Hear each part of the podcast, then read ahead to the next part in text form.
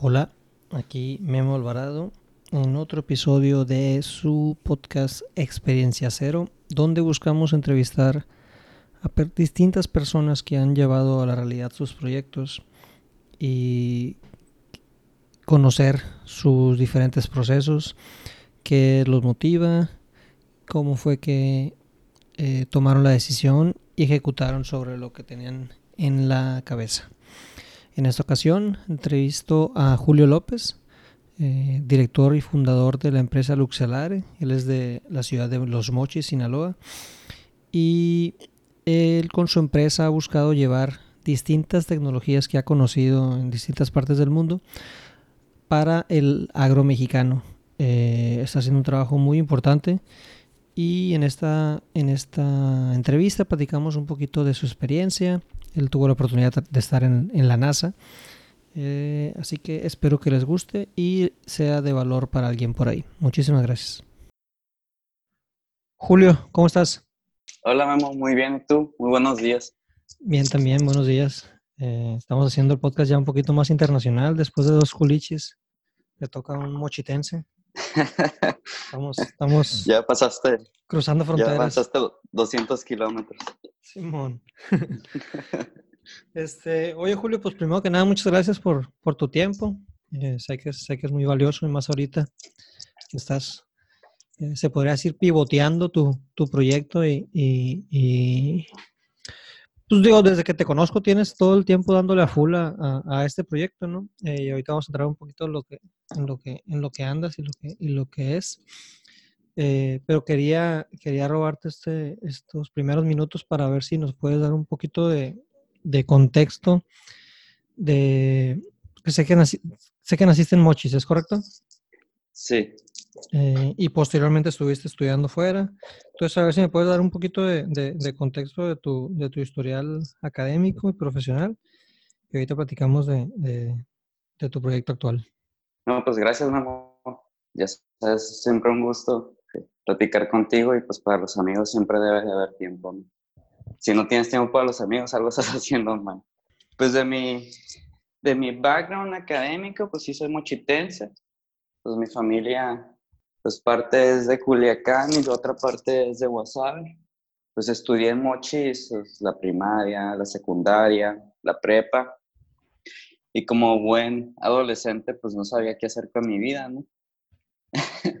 Entonces, eh, pues como no sabía muy bien qué quería estudiar, pues dije, pues de estar ahí valiendo y andar brincando de carrera en carrera, pues qué mejor no me tomo un año sabático y aprendo un idioma o, aprendo cualquier otra cosa, tal vez trabajar, no sé, y, y descubro bien, me tomo el tiempo para saber pues, qué quiero hacer con el resto de mi vida. ¿no? Eh, yo creo que eso fue un muy buen acierto, yo lo recomiendo ampliamente. ampliamente. Eh, pues mi, mi, camino me llevó a... Quería aprender francés, el, inglés ya lo, ya lo dominaba un poco y vi que pues eh, brincarme el charco pues también me dio un poco de miedo, ¿no? Irme a, a Francia o cualquier otro de los continentes. Entonces vi que tenía una oportunidad de pues, aprender el francés en Canadá pues, en la parte que es Quebec, particularmente en Montreal. Entonces, pues ahí me ves, ¿no? De 17 años buscando por internet de, eh, casos de asistencia o cómo estaba el rollo. Y me encontré con una familia de, de, acojo, así es como le llaman, ¿no? Allá. Entonces, estas familias pues te ofrecen un cuarto, comidas, de todo, pues por un fee mensual, ¿no? Pues ya empecé a compartir correos. Casas de, perdón, casas de alojo. De acojo. De acojo. Sí. Órale. Y hay en, hay en todo el mundo, imagino. Sí, hay redes eh, que validan que la raza sí es. Por ejemplo, esta familia pues está validada porque la señora era maestra, es todavía, todavía, es maestra de, de primaria. Entonces está en un programa internacional que pues para que sea seguro también. Mm, irte a la buena de Dios, ¿no? Ok, pero no es, no es, eh, es como una red tipo cada rotarios o, Ándale, algo muy similar. Órale. Sí, pero muy, muy especial ahí en para la parte de, de Canadá, eh, particularmente la parte francesa, que es Quebec. ¿Y te fuiste para allá entonces con ellos? Sí, me fui, pues ahí compartimos correos, pues me dijo, no, pues sí, jálate, nunca hemos tenido un mexicano. Tenían un brasileño y una coreana en ese entonces, cuando yo llegué. Fui que en julio del 2007, 8 algo así. No, del 2007, para ser exacto. Y pues ahí aprendí a vivir, ¿no? Realmente creo que fue mi primera experiencia, pues fuera de casa, lo, que es eh, hacer tus presupuestos, cuidar tu dinero, ya no andar jugando, que tienes que cuidar bien, o sea, ya creo que como se pone, creo que es una prueba más para tus padres, ¿no? De, que a ver si realmente te, te, enseñaron bien los valores y todas esas cosas. Entonces, estando allá, pues eh, afirmativamente descubrí que era lo que quería estudiar. Y de ahí me fui a, a Monterrey a estudiar ingeniería en aeronáutica, de la cual pues me gradué y pues todo es. Cuando estaba estudiando, pues mi carrera dura cinco años, sí o sí, ¿no? Entonces, a la mitad, como a todo buen universitario, se pregunta en esta crisis existencial de si, si es realmente lo que, que dice quería estudiar, o qué vas a hacer, a dónde vas a trabajar y, todo esto. Entonces, pues me puse a investigar qué podía hacer, que mi, la, mi especialidad es la aerodinámica. Me puse a ver qué podía trabajar en México y pues, la sorpresa, no, no hay nada. creo que hasta la fecha no hay nada así de, especialización de la que tengo. Y pues, ni modo, pues ya resignado ¿no? al, extranjero, migrar. No sé, irme a trabajar en Airbus, un Lockheed Martin, eh, Boeing, etcétera, ¿no? Sobre. Y pues otra opción fue que, pues desde el principio de, de la moda, o no sé cómo le, le llames tú, del emprendimiento que cuando, en esas épocas que el tech traía sus, sus spots de vive la cultura emprendedora. ¿Estudiaste en el tech de Monterrey? No, estudié en, eh, en Otoma, Nuevo León. La prepa la hice en el tech de Monterrey, pues todos mis amigos se ponen en tech. El tech no tiene suficientes recursos para una carrera tan, tan cara. y es la verdad. Entonces, ¿te, te vas? Pues, eh, ¿A, ¿A dónde te fuiste? En Monterrey. No, pero de, trabajo. Ah, no. Eh, justo, pues como no encontraba así qué onda, y estoy hablando que estaba en el quinto, sexto semestre, ¿no? Entonces dije, pues, pues a ver qué, pues no sé, relájate un poquito, Julio, estás en el quinto, sexto semestre, hoy hay tiempo para averiguar, ¿no? En ese inter, eh, una, un verano que regresé de vacaciones a Mochis, estaba ahí pues con mi papá platicando y echando una cervecita y le, le pregunté, oye papá, ¿qué onda con las avionetas fumigadoras? Porque tal, tal vez se me prendió el foco ahí, ¿no? Tal vez yo podría hacer algo porque las, las avionetas fumigadoras desperdician mucho, mucho producto y lo desperdician por cuestiones aerodinámicas de las alas y hay temas técnicos, ¿no? Y me dijo, pues no sé, pero si quieres, pues ahí le, le puedo llamar a un capitán, un piloto de avioneta y que te platique qué onda. No, pues Simón. Entonces ya fuimos, comimos con el piloto, no sabía ni madres de lo que, de lo que yo necesitaba saber. Y bueno, no, regreso al, a la mesa de dibujo, pues, investigar qué, qué onda. Y qué bueno, porque realmente este fue el inicio de, ya de, de Luxelar, ¿no? Buscar qué, qué, hay. Pues en esta búsqueda me encontré con todo un mundo de tecnología aplicada para el campo. De, con decirte que tenemos tractores autónomos desde los 90. Tenemos satélites especializados a la agricultura desde los años 80, empezando la primera vez que se empezó a utilizar tecnología fue alrededor de los 70 para el campo. Y pues muy interesante, ¿no? Entonces, de regreso Mochis otra vez, eh, un año después, un semestre después, le digo, oye, papá, fíjate que encontré todo esto, esto y esto y esto. ¿Quién tiene esto aquí? no, pues nadie. Dije, ¿cómo? ¿Cómo que nadie? No, pues lo más que hay aquí pues son los GPS, pero los utilizamos para guiarnos eh, en la tierra, para hacer los surcos y todo eso. Pero, las imágenes satelitales, el, el tractor autónomo, tal, tal y tal, no tienen. Pues no que yo sepa. Y te platico que mi papá es, es asesor externo de, de los agricultores más grandes de la región. Entonces dije, wow, qué onda, ¿no? Algo no te cuadraba ahí. Sí, algo no, estaba ahí. Entonces empecé a investigar y pues simplemente la respuesta que aún perdura hasta estas fechas es que no hay, no hay gente especializada en esos temas.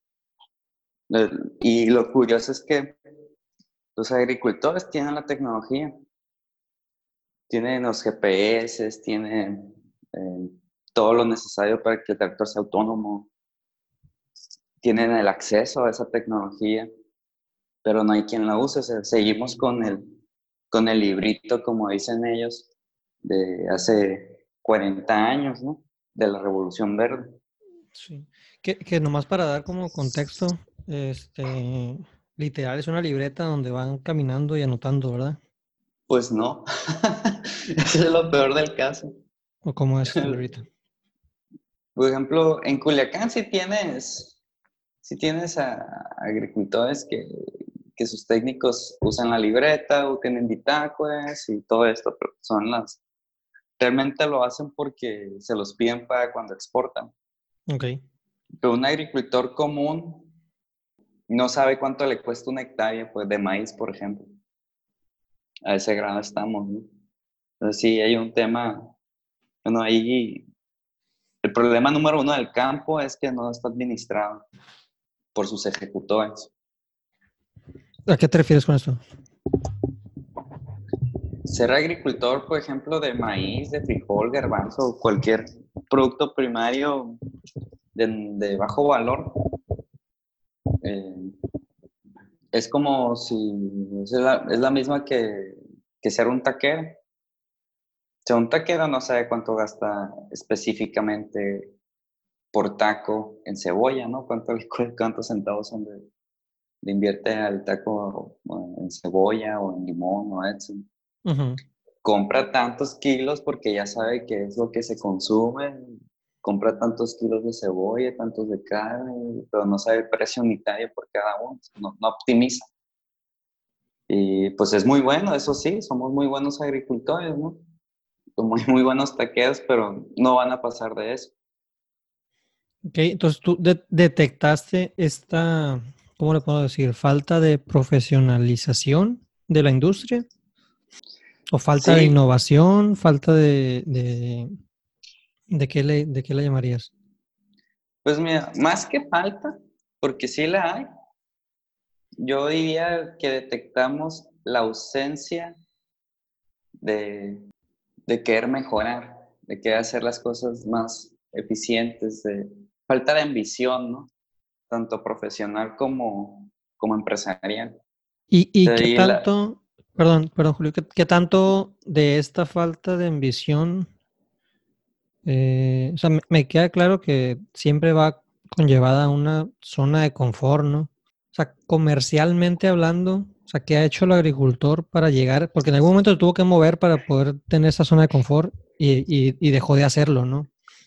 Eh, o, se sintió muy cómodo porque consiguió un cliente importante o el mismo gobierno le está comprando todo lo que está produciendo? O sea, ¿qué dirías tú que, que, son los factores para que el agricultor tenga esta falta de ambición o siga en la, zona de confort? Pues todos se lo pusieron, realmente todos nos pusieron, en el estado de Sinaloa todos nos pusieron. Por ejemplo, la agricultura tecnificada como la tenemos hoy en día empezó a partir de las presas. Y las presas se hicieron en el 56 más o menos. Esa es la razón de por qué Sinaloa es tan exitoso en la agricultura, ¿no? Tenemos un clima favorable para una diversificación de cultivos y tenemos los recursos hidráulicos suficientes para ejecutarlos. Pero no y eso se, planeó en los años 50. Pero no, por ejemplo, creo que hay historias, ¿no? el tomate en Culiacán no fue, no fue un sinaloense que se le ocurrió, ay, voy a sembrar tomates.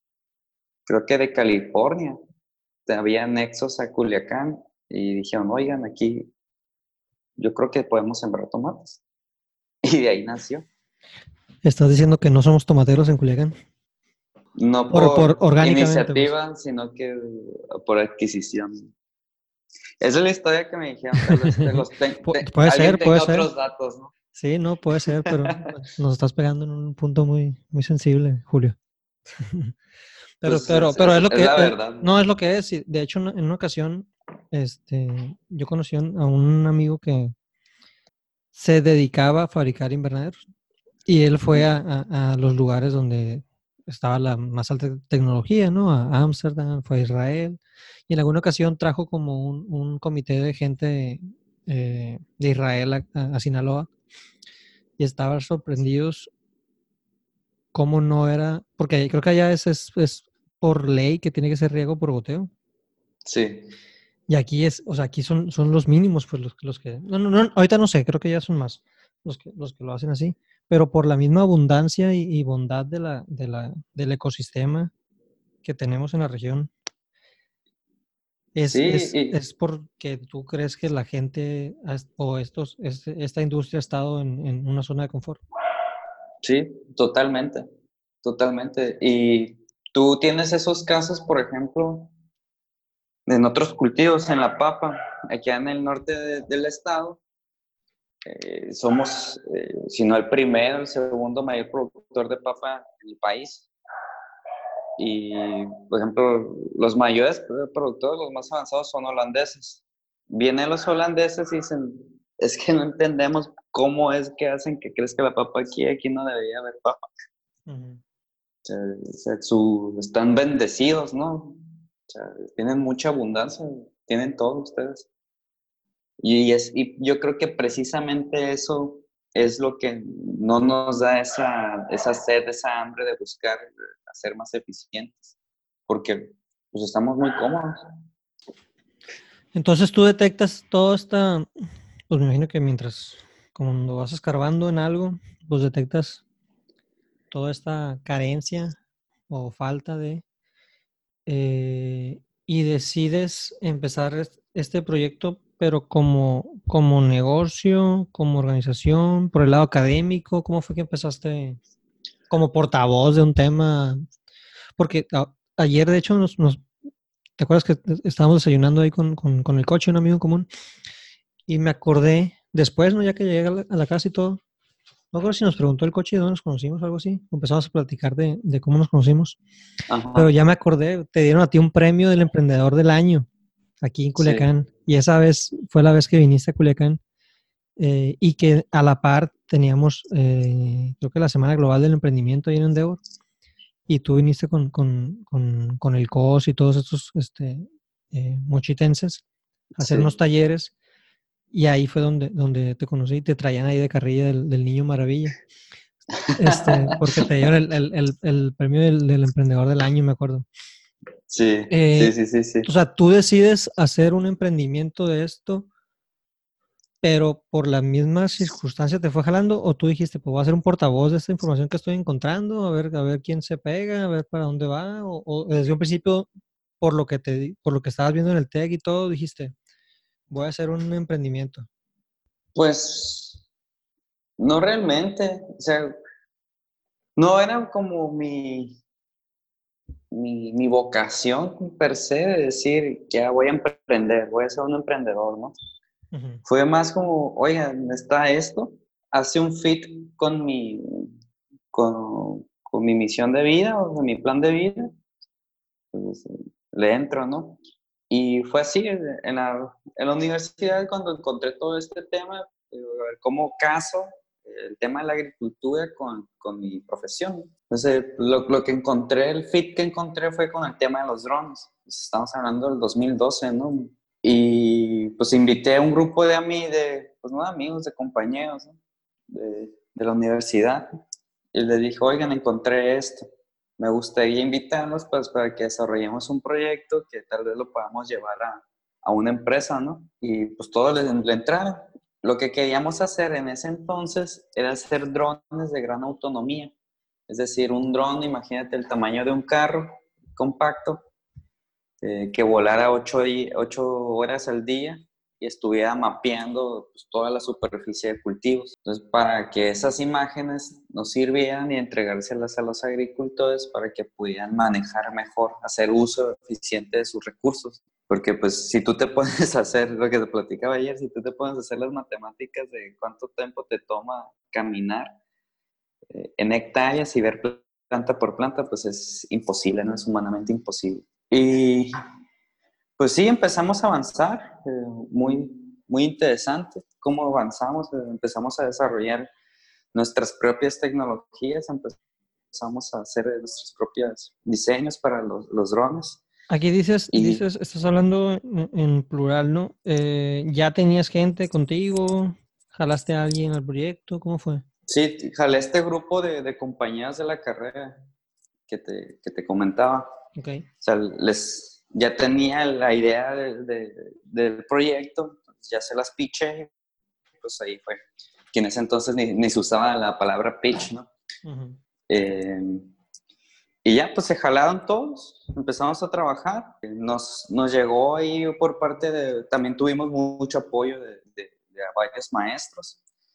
Nos llegó ahí una convocatoria cuando estaban los programas de estímulos en la innovación de CONACIT. Y nos dijeron, no, pues, pues su proyecto está padrísimo, apliquen.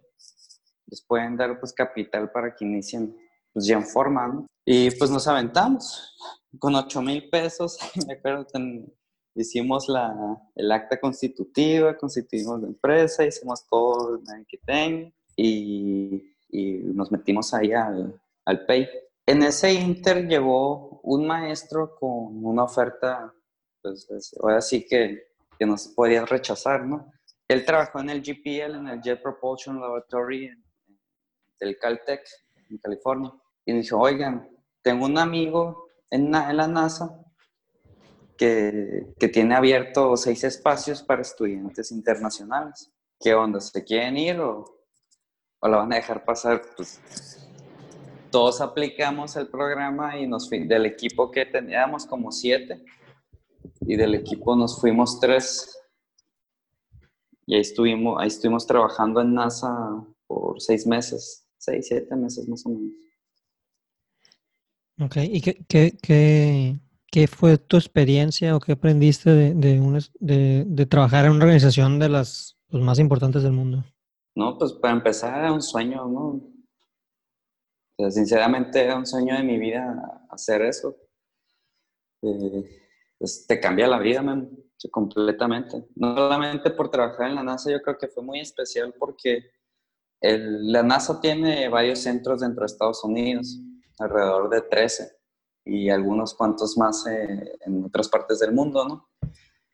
Y en el específicamente en el que yo caí fue en el Ames Research Center, que está en Mountain View, California. Si alguien ha visto ahí o has tenido curiosidad dónde están las oficinas de, de, Google, pues están precisamente al lado de este centro de investigación de NASA. Y pues estaba en el medio mole, ¿no? Estaba en Silicon Valley básicamente. Palo Alto estaba a 20 kilómetros, eh, tenía ahí acceso a, startups. De hecho, una vez un amigo fuimos a, a esta startup, se llama Box, que es como la versión industrial de, de Dropbox con más temas de seguridad y todo eso. Y pues sí, es una experiencia inigualable, ¿no? los viernes te ibas a un beer garden y empezás a platicar con la gente. El que tenías a la derecha estaba haciendo eh, el próximo avión eléctrico. El que tenías enfrente estaba haciendo un código para detectar cáncer eh, con una gota de sangre el que tenías a la izquierda era una muchacha y estaba haciendo un filtro con microorganismos para la orina en la Estación Espacial Internacional. de ficción, ¿no? Entonces esa experiencia pues sí también me, me nutrió mucho para pues, tener esta, esta motivación de, de hacer algo diferente, ¿no? Algo más contundente, más trascendental. que solamente pues hacer dinero. Te termina este, este programa ahí en NASA, este periodo de trabajo ahí. En ese inter nos aprobaron los fondos de CONACIT. Entonces ahí ya fue cuando regresamos y ahora sí a, full, ¿no? Eh, empezamos a trabajar, yo creo que fuimos los primeros en trabajar la fibra de carbono de grado aeroespacial. O sea, batallamos un chorro para pasarla por la, por la frontera, ¿no? Todo lo importábamos de Estados Unidos. Hicimos drones, hicimos varios prototipos de, de fibra de carbono en configuración de pues, como avión, como avioneta, pero pues, tamaño de un carro. Y los volvó, algunos se nos estrellaron, sí parecía que se embarraban en el suelo, los otros sí volaban muy bonitos, pues, iterando, ¿no? Y pues como todos llegó un momento que pues ya era ejecutar, ¿no? Entonces en ese tiempo pues ya nos, nos venimos al Valle del Fuerte, no todos, de hecho nomás de los siete quedamos, eh, eh, para entonces quedamos dos, no, tres, perdón, quedamos tres y, y eso fue en febrero del 2015. Entonces ya llegamos aquí con una oferta de valor para los productores que nosotros volábamos los drones cada ocho días en, sus parcelas y al día siguiente del vuelo nos reuníamos con el equipo técnico para, pues, para tener ese briefing ¿no? de pues, lo que habíamos encontrado, eh, algunos temas ahí para discutir y acciones para hacer la, la mitigación de los riesgos. ¿no? Y pues sí, ahí nos ves, conseguimos varios clientes de acá, principalmente papeas pues, todos quedan muy impresionados, ¿no? Por ver el, el dron volar, que se vuela autónomamente y todo esto. Una pieza de tecnología pues, incomparable. Entonces, pues nos imagínate esto, pues volamos los drones y regresamos a, a la oficina, mediodía en el campo, mediodía en la oficina, procesando la información. Y el día siguiente, pues ya nos agendábamos con los técnicos para reunirnos les presentamos ahí pues, un con un cañón o con una, una tele, eh, las imágenes del dron.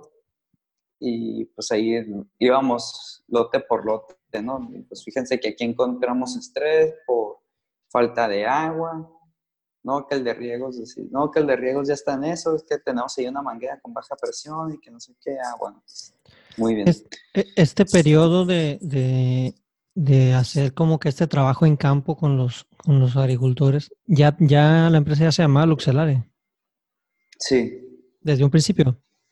Sí, desde un principio siempre se ha llamado Luxelare. Eh, recuérdanos qué significa Luxelare, por favor. Ah, ¿cómo batallamos no, para ponerle nombre? seis, seis ingenieros y un contador, me parece mal chiste. Pues Luxelares son dos palabras en latín es lux, que es luz, y celare, que es oculto. Entonces, la confusión pues es luxelar, que significa luz oculta, porque pues, la razón de ser de luxelar es revelar a través de tecnología, información, de cualquier fuente posible, lo que no es visible o, tan aparente para los ojos del agricultor. Buenísimo. Eh, entonces, ¿duraste cuánto tiempo, perdón, haciendo este trabajo en, campo? Pues fue como un año, un año y medio que estábamos trabajando con las agrícolas, pero aquí también eh, era lo que iba, que tanto veíamos las fallas como también los triunfos, ¿no? O sea, también el, el, sensor del dron nos decía lo que estaba bien y lo que estaba mal, donde había estrés y donde había vigor. Entonces, en la naturaleza tú vas a ver que pues, lo que es provocado por la naturaleza tiene una forma amorfa y lo que tiene eh, por mano del hombre tiene formas geométricas definidas, círculos, rectángulos, triángulos, cuadrados, etc. Entonces, cuando encontrábamos una de estas formas geométricas en, los lotes, con mucho vigor, les decíamos, les preguntamos a los técnicos, oigan, pues, ¿qué hicieron? porque aquí está muy bien y hay que replicarlo a lo demás. Y oh, sorpresa, no tenía ni idea qué habían hecho. Ahí se, está muy chistoso, ¿no? Porque eso se replicó en todas las, las agrícolas. Decían los técnicos, no, que ahí están haciendo un ensayo con cierta empresa, no, ahí sembraron otra variedad, no, que ahí están regando diferente, no, ahí hay otro tipo de suelo, y así, ¿no? Se te iba en la bolita. Entonces, pues el gerente decía, oigan, cabrón, ¿qué, ¿qué, están haciendo? Saquen sus libretas, saquen sus bitácoras. Y ahí ves a todos sacando, unos el celular, otros pues, la libreta de la mochila. una vez me tocó que uno sacaba una servilleta donde tenía anotados ciertos los productos que habían aplicado. Entonces no hay, no hay, no hay estandarización, pues no hay estructura, no hay disciplina en esos temas. Entonces ahí pues dije, wow, otra vez. A ver, si las agrícolas más grandes del, del estado no tienen esto, pues entonces, ¿dónde estamos parados realmente, no?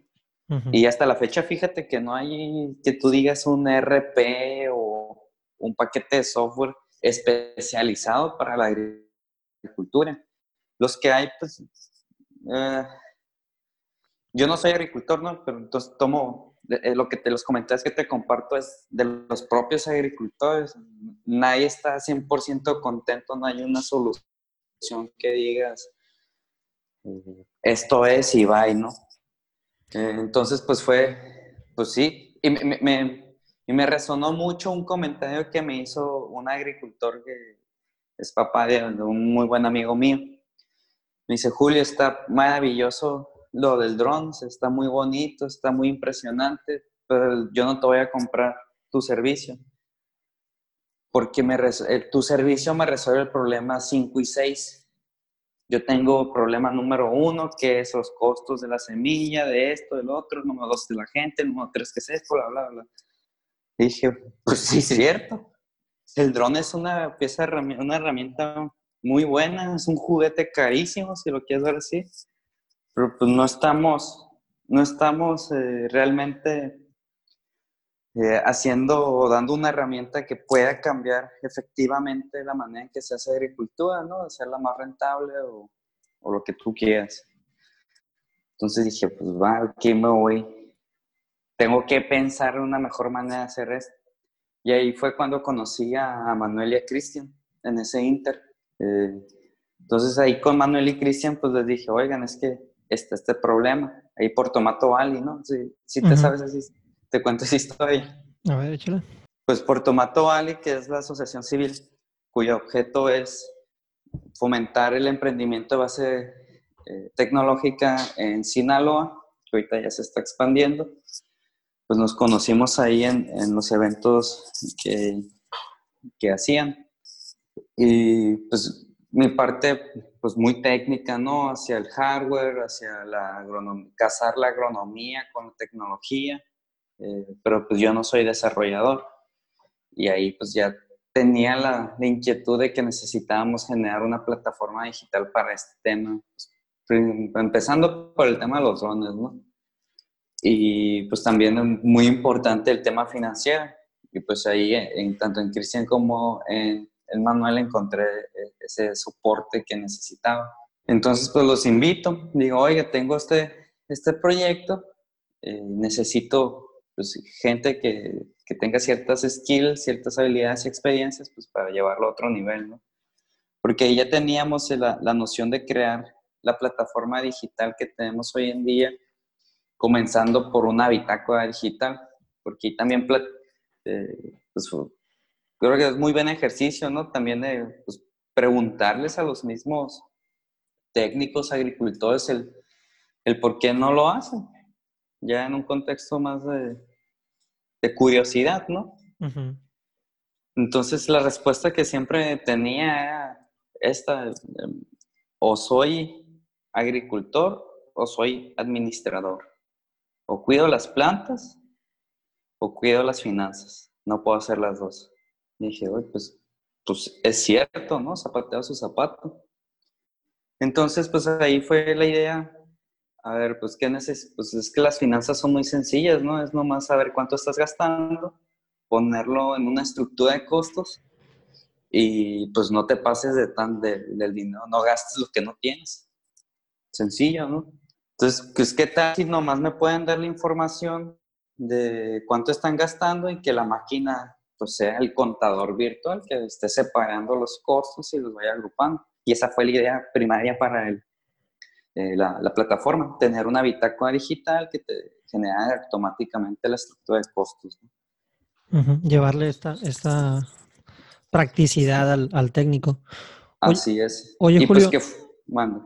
Eh, en esta, en este, en esta, o sea, a estas alturas del proyecto que nos estás platicando, eh, ¿ya habías levantado inversión aparte del, del, fondo de Conacid? ¿Estabas en ese proceso también? Eh, ¿cómo, ¿O se financió con los mismos clientes que tuviste al principio con los drones? ¿Cómo, cómo, cómo estabas operando en ese momento? Sí, se, se financiaba eh, mismo con, el, con, con, los clientes, ¿no? Ok. Cuando ya empezamos a, a, querer hacer la plataforma, ahí sí fue cuando empezamos a buscar inversión, que fue cuando lo obtuvimos de Guaira. Ok. ¿Cómo fue tu, tu, primera vez que fuiste a, a, pichar? ¿Era un concurso, era un evento o, o fue que tocar puertas y, buscar? Pues eh, ya había pichado, cuando estábamos todavía en la fase de desarrollo del proyecto, pues nos invitó, pues drones, eh, no era nada común eh, en ese entonces y pues llamaba mucho la atención y nos invitaban a eventos, a pichar, etcétera, y ganamos dos que tres. Y pues ya traía este, este conocimiento de pitch, de la experiencia y todo esto, ¿no? Y cuando ya eh, planeamos hacer la, la, la plataforma en sí, pues ya empezamos a buscar y, ahí fue cuando conocí a Gabriel Charles, que en ese entonces era el CEO de Guaira. Y me dijo, no, pues vamos a abrir un track para Guaira y pues eh, les invito, ¿no? Métanse. Y aplicamos a otros también, a otros aceleradores. Ah, creo que también aplicamos a Mass Challenge. No me acuerdo, fíjate cuáles otros, pero aplicamos como tres que cuatro. Y la primera respuesta que obtuvimos fue de positiva, fue de Guaira. Y, por las también, y nos decidimos por Guaira también por las condiciones que, que nos daban, que eran pues, muy favorables para los emprendedores en ese momento. Y, y pues hacíamos un buen fit, ¿no? Con su tesis de inversión también. Pues ahí con Guaira también fue cuando ya fuimos aceptados, pues fue el principio de lo, de lo complejo, ¿no? Y fue muy sano, la verdad, porque Guaira nos exigía, pues primero hicimos un due diligence, ¿no? De cómo estaba la empresa, los números y todo eso, la constitución, etcétera. Y ahí nos obligó a hacer muchas cosas. Pues, número uno, tuvimos que cambiar de SADCB a SAPI DCB eh, cambiamos también, eh, pues, mejorar la estructura de la empresa, introduciendo el gobierno corporativo. A los fundadores eh, nos se genera un vesting para pues, protección misma y pues muchas buenas prácticas, ¿no? Todos los contratos, no solamente de prestación de servicios, sino también de los NDAs y todo esto, ¿no? Para protegernos legalmente también protección de, propiedad intelectual, etc. Eso fue alrededor del 2017, principios del 2017. Ok, ya, ya más reciente. Entonces traes a, esta, a, este, a este nuevo miembro a la, a la mesa de, de Luxelari que te, que te está pidiendo todo ese tipo de cosas. Eh, y porque sé que ahorita estás pasando como por otro, por otra iteración de, tu proyecto, ¿no? Este. ¿qué, aparte de, de, este, de estas cosas que nos, que nos mencionas, que te aportó y que les aportó a ustedes como organización, eh, Guaira, eh, ah, ¿hubo, ¿Hubo un follow-up en una segunda ronda de inversión? ¿Hubo una segunda ronda de inversión? ¿O qué pasó ahí? No, eh, pues Guaira ahí... Eh, Ellos entraban, entraban con, con, dinero, tiempo, proyectos, este, más bien como conocimiento y sale. Sí, pues Guaira lo que te es una nota convertible, ¿no? Okay. Normalmente del 6%. Eh, y su estrategia es pues, convertir a la primera ronda disponible, si les conviene. Eh, después de ahí, hasta la fecha, eh, justo en, este mes es cuando vamos a empezar una nueva ronda financiera. Y ahí es cuando Guaira va a convertir. Ok.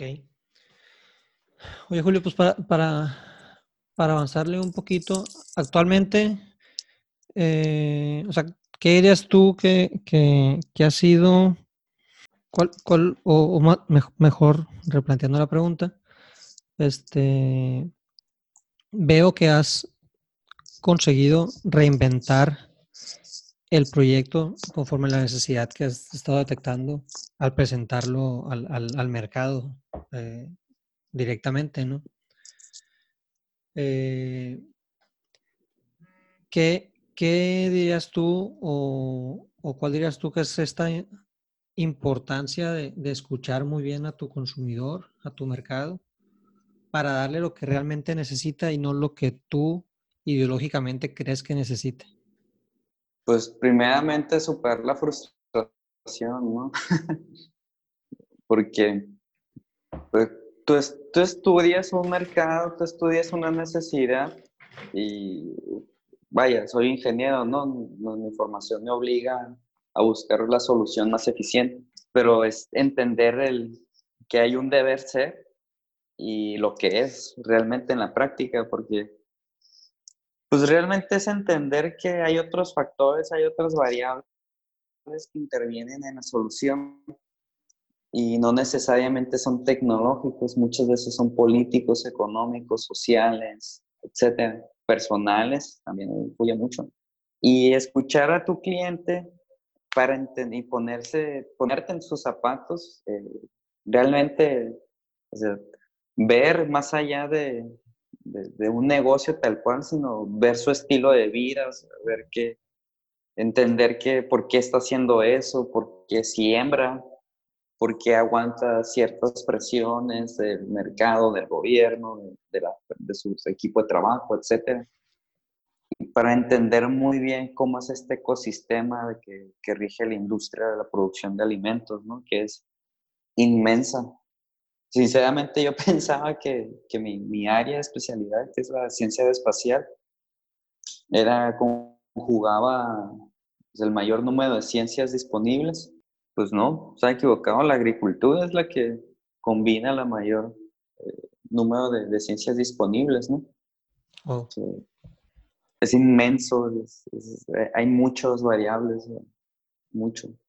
Entonces, ponerte en los zapatos de cada uno de ellos es bien diferente. No es la misma, por ejemplo, un productor de papa de aquí de Los Mochis a un productor de Saltillo, de Veracruz, de Guatabampo. y así te puedes ir con todos los productos alimentarios. ¿Cuál es, cuál es la visión que tienes para Luxelare? Nosotros desde el principio, cuando te platicaba, era, eh, debe haber una mejor manera de hacer todo esto, ¿no? Y entendiendo cómo es el impacto de la agricultura, no solamente en México, en Latinoamérica y en el mundo, tú te das cuenta que entonces es, una gama muy amplia, o sea, tú tienes gente con mucho dinero, tú tienes gente pues, común y corriente y tú tienes gente en una situación muy precaria. Y los tres son agricultores. Entonces siempre fue, debe haber una mejor manera de hacer las cosas para los, para los tres.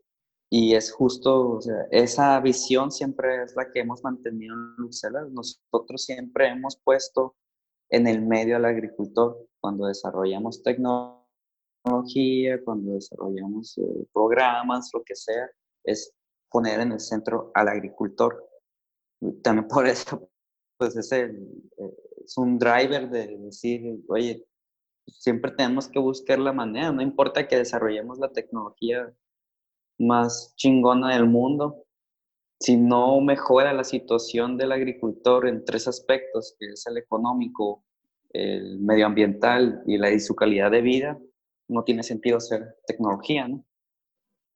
Esa siempre ha sido la visión que hemos tenido en Luxelar y la que mantenemos. También gracias a esa visión es justo porque tenemos la certificación de empresa Ah, también, también, también te quería preguntar un poquito de, de esto. eh, creo que a partir del año pasado, hace dos años que la obtuvieron. ¿Cómo, cómo fue? ¿Y qué significa ser una empresa B? Sí, fue desde el año, principios del año pasado. Desde las empresas B, ahorita en el mundo hay más de 2.500 empresas certificadas. Eh, el, sistema B, como es la, certificación, es el estándar más alto que hay ahorita en el mundo para empresas comprometidas con la sostenibilidad y la, la mejoría de la calidad de vida de las personas. Eh, es una certificación integral de todas tus prácticas dentro de operación, de trato con tus clientes, tus productos, etcétera, que cumplan con altos estándares sobre la sostenibilidad. ¿no?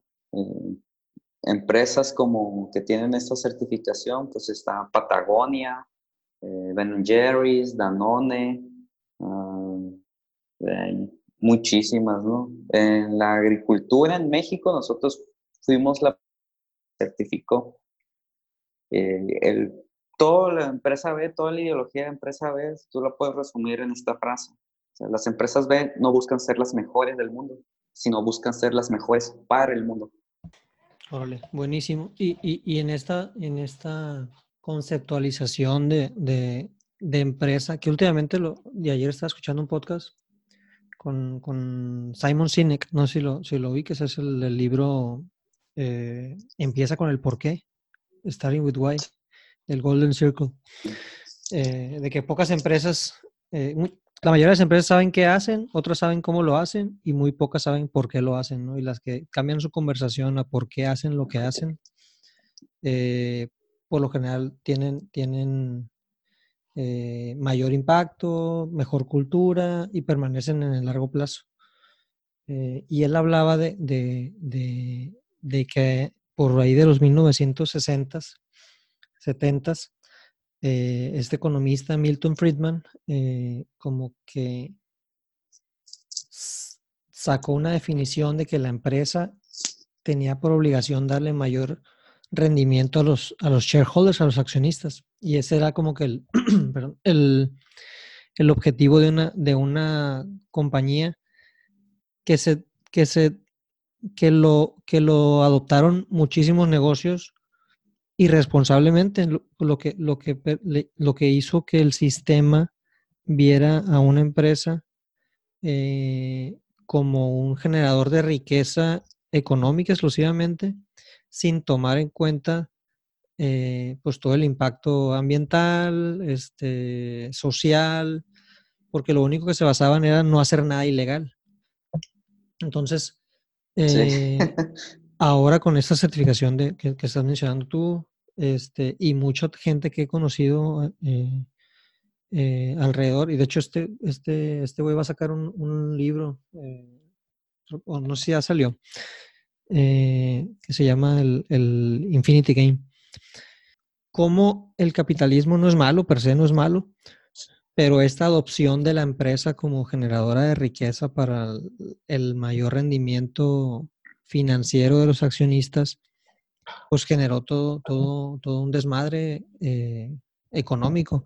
Entonces, yo, yo siento y, y, por lo que he visto en, en, en, mi carrera profesional, donde he tenido la oportunidad de platicar con empresarios y con gente que está al frente de, de empresas que tienen 40, 50 años, eh, es que el, el, el emprendedor o el, empresario o la persona que está al frente de una empresa tiene una responsabilidad mucho más grande que el simple generar dinero, porque la gente que trabaja contigo se levanta todos los días para hacer lo que creen que estás haciendo bien contigo y también gracias a eso pueden darle un sustento a, su familia, ¿no? O sea, tus mismos colaboradores, tu mismo trato con los proveedores, o sea, es, es, es es, es demasiado eh, amplio como que el, el, alcance de lo que hacer una empresa conlleva, que, que si pensamos simplemente en hacer dinero, puedo hacer dinero sin hacer nada ilegal, eh, pues que, queda bastante corto y, y generas estos casos donde ves que empresas despiden a 5.000 personas de la noche a la mañana, ¿no? Entonces, pues te felicito por tomar la decisión de, ser empresa B. Eh, creo, que, creo que estás haciendo las cosas bastante bien y, has, sabido reinventarte conforme a lo que tu mercado te está diciendo y, eso es un, es un es una cualidad que, te va a permitir permanecer en, el largo plazo, ¿no? También quería preguntarte un poquito, Julio, eh, porque me, ¿tenías tú alguna expectativa cuando empezaste este proyecto de, de, qué iba a pasar contigo? Pues sí, yo creo que todos los que emprendemos, al principio nos enamoramos de la idea, ¿no? De, de lo que nos dice la sociedad debe ser un emprendedor exitoso y más en el tema de alto impacto y de tecnología. Em, pero la realidad es otra, ¿no? las expectativas que te generas es, eh, pues soy mi propio jefe, eh, tengo mucho, yo hago lo que quiera con mi tiempo, eh, soy un chingón, bla, bla, bla, ¿no? Muy, muy egocéntrico el tema, para mi gusto. Pero en el tema que cuando ya entras a, a la operación, a la ejecución, es totalmente lo contrario, ¿no? No es nada glamoroso, no es dueño de tu tiempo, no, eh, no eres tú, no, tú no eres el jefe, tus clientes son el jefe, ¿no? Y, esto, pero algo que sí, para cambiarle también la otra lado de la moneda, ¿no? Alguna expectativa que nunca te generaste fue la satisfacción de hacer las cosas de una manera diferente que realmente provocan un cambio, no solamente en, en el aspecto económico, sino también en, la, en, las personas, ¿no? Cuando tú le hablas a, a las personas, eh, tus clientes, colaboradores, o sea, alguien que conoces en el avión o lo que sea, sobre qué estás haciendo y por qué lo estás haciendo, entonces, sí es un game changer en la mayoría de las personas, ¿no? Sí, no es algo que, es algo que damos por sentado todos los días en el tema específicamente de la producción de alimentos y en el tema como, como propósito de vida, pues sí hace un, una clase de cortocircuito, ¿no? Porque pues, ¿qué nos dice eh, el status quo? Nos dice, tienes que trabajar, tienes que estudiar, especializarte, trabajar, tener una familia y tener cierto estándar de vida, ¿no? Y si haces eso, pues eres aceptado. Si no haces eso, eres raro.